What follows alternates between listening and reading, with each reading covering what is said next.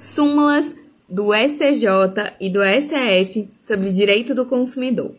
Aplicação do CDC, súmula 297 do STJ. O CDC é aplicável às instituições financeiras. Súmula 563 STJ. O CDC é aplicável às entidades abertas de previdência complementar, não incidindo nos contratos previdenciários celebrados com entidades fechadas. Súmula 602 do STJ. O CDC é aplicável a empreendimentos habitacionais promovidos pelas sociedades cooperativas. Súmula 608 do STJ. Aplica-se o CDC aos contratos de plano de saúde, salvo os administrados por entidades de autogestão. É, seguindo, os bancos e os cadastros de consumidores. Súmula 323 do STJ. A inscrição do nome do devedor pode ser mantida no serviço de proteção ao crédito até um máximo de 5 anos, independente da prescrição da execução. Súmula 359 do STJ. Cabe ao órgão mantenedor do cadastro de proteção ao crédito a notificação do devedor antes de proceder à inscrição. Não há necessidade de de recebimento nem nada, nenhuma regra formal, mas há necessidade de notificar o consumidor, o devedor, antes de proceder à inscrição. Súmula 385 do STJ. Da anotação irregular em cadastro de proteção ao crédito, não cabe indenização por dano moral quando pré-existente legítima inscrição, ressalvado o direito ao cancelamento. Súmula 404 do STJ. É dispensável o aviso de recebimento, AR, na carta de comunicação ao consumidor sobre a negativação de seu nome em bancos de dados e cadastros.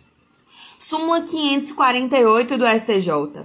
Incumbe ao credor a execução do registro da dívida em nome do devedor no cadastro de inadimplentes no prazo de cinco dias úteis, a partir do integral e efetivo pagamento do débito. Então, incumbe ao credor a exclusão, a exclusão do registro da dívida em nome do devedor no cadastro de inadimplentes no prazo de cinco dias úteis, a partir do integral e efetivo pagamento do débito. Súmula 550 do STJ. A utilização de score de crédito, método estatístico de avaliação de risco que não constitui banco de dados dispensa o consentimento do credor, que terá o direito de solicitar esclarecimento sobre as informações pessoais valoradas e as fontes de dados consideradas no respectivo cálculo. Súmulas 572 do STJ. O Banco do Brasil, na condição de gestor do cadastro de, de emitentes de cheques sem fundos, CCF, não tem responsabilidade de notificar previamente o devedor acerca de sua inscrição no aludido cadastro, tampouco, ilegit tampouco legitimidade passiva para as ações de reparação de danos fundadas na ausência de prévia comunicação. Cobrança de tarifas e serviços. Súmula 356 do STJ é legítima a cobrança da tarifa básica pelo uso do serviço de telefonia fixa. Súmula 407 do STJ. É legítima a cobrança de tarifa de água fixada de acordo com as categorias de usuários e as faixas de consumo. Súmula 412 do STJ. A ação de repetição de indébito de tarifas de água e esgoto sujeita-se ao prazo prescricional estabelecido no Código Civil. O artigo 205 do Código Civil diz que a prescrição ocorre em 10 anos quando a lei não lhe haja fixado prazo menor. Então, aqui não tem fixação de prazo menor por lei e se submete ao prazo do Código Civil. Então, a ação de repetição de indébito de tarifas de água e esgoto sujeitos ao prazo prescricional de 10 anos previsto no artigo 205 do Código Civil súmula 611 do STJ, que fala do Ministério Público. O Ministério Público tem legitimidade ativa para atuar na defesa dos direitos difusos, coletivos e individuais homogêneos dos consumidores, ainda que decorrentes de prestação de serviço público. Relembrando aqui que o artigo 127 da Constituição, ele diz assim: "O Ministério Público é instituição permanente, essencial à função jurisdicional do Estado, incumbindo-lhe a defesa da ordem jurídica, do regime democrático e dos interesses sociais e individuais indisponíveis." Parágrafo 1 São princípios institucionais do Ministério Público a unidade, a indivisibilidade e a independência funcional. Mas importante é a função do CAPT, né? Ele vai defender a ordem jurídica, o regime democrático, os interesses sociais e individuais indisponíveis. Aí casa com essa previsão sumular que fala da legitimidade do Ministério Público para é, defesa de direitos difusos, coletivos e individuais homogêneos dos consumidores, é, que esses direitos individuais homogêneos do, dos consumidores, ainda que decorrência da prestação de serviço público. Prática abusiva. Súmula 532 do STJ. Constitui prática comercial abusiva o envio de cartão de crédito sem prévia e expressa solicitação do consumidor configurando-se ato ilícito, indenizável e sujeito à aplicação de multa administrativa. Proteção contratual é súmula 381 do STJ. Nos contratos bancários é vedado ao julgador conhecer de ofício da abusividade das cláusulas. Então, sim, é possível ter relação de consumo é, no, no contrato bancário, mas o julgador ele não pode conhecer de ofício da abusividade das cláusulas é, de contratos bancários, embora o CDC seja o direito do consumidor seja matéria de ordem pública. Que significa que é uma norma cogente, é, obrigatória e não meramente programática. Súmula 543 do STJ. Na hipótese de resolução de contrato e promessa de compra e venda de imóvel submetido ao CDC, deve ocorrer a imediata restituição das parcelas pagas pelo promitente comprador integralmente em caso de culpa exclusiva do promitente vendedor ou parcialmente, caso tenha sido o comprador quem deu causa ao desfazimento. Então, resolução de contrato de promessa de compra e venda de imóvel submetido ao CDC deve ocorrer imediata restituição das parcelas pagas pelo promitente comprador. Integralmente, em caso de culpa exclusiva do promitente vendedor ou construtor, ou parcialmente, caso tenha sido o comprador quem deu causa ao desfazimento. Súmula 597. A cláusula contratual de plano de saúde prevê carência para a utilização de serviços de assistência médica na situação de emergência ou de urgência é considerada abusiva se ultrapassado o prazo máximo de 24 horas contado da data da contratação. Súmula 638. STJ. É abusiva a cláusula contratual que restringe a responsabilidade da instituição financeira pelos danos recorrentes de roubo, furto ou extravio de bem entregue em garantia ao âmbito do contrato de penhor civil.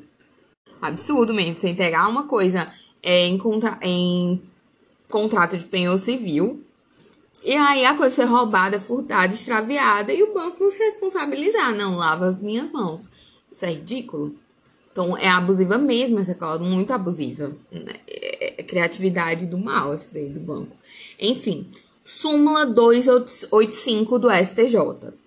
Nos contratos bancários posteriores ao CDC, incide a multa moratória nele prevista. Súmula 286 do STJ.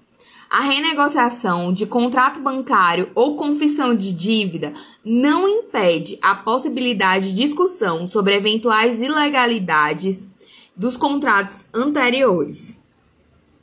Súmula 302 do STJ.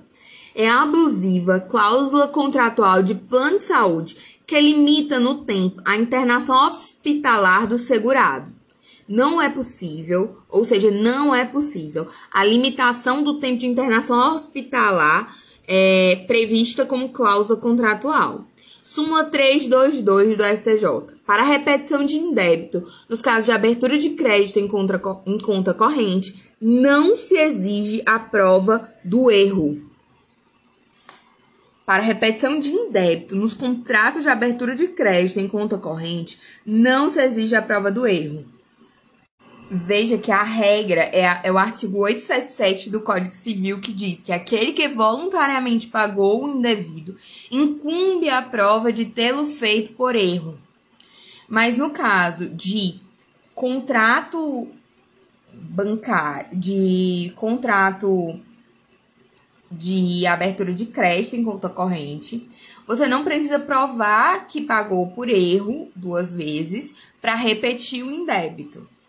Súmula 477 do STJ. A decadência do artigo 26 do CDC não é aplicável à prestação de contas para obter esclarecimento sobre a cobrança de taxas, tarifas e encargos bancários. O artigo 26 do CDC, ele diz que o direito de reclamar pelos vícios aparentes ou de fácil constatação caduca em 30 dias, tratando-se de fornecimento de serviço de produtos não duráveis, 90 dias, tratando-se de fornecimento de serviços e produtos duráveis, inicia a contagem do prazo decadencial a partir da entrega efetiva do produto ou do término da execução dos serviços. Uh, e aí, o vício oculto aqui, né?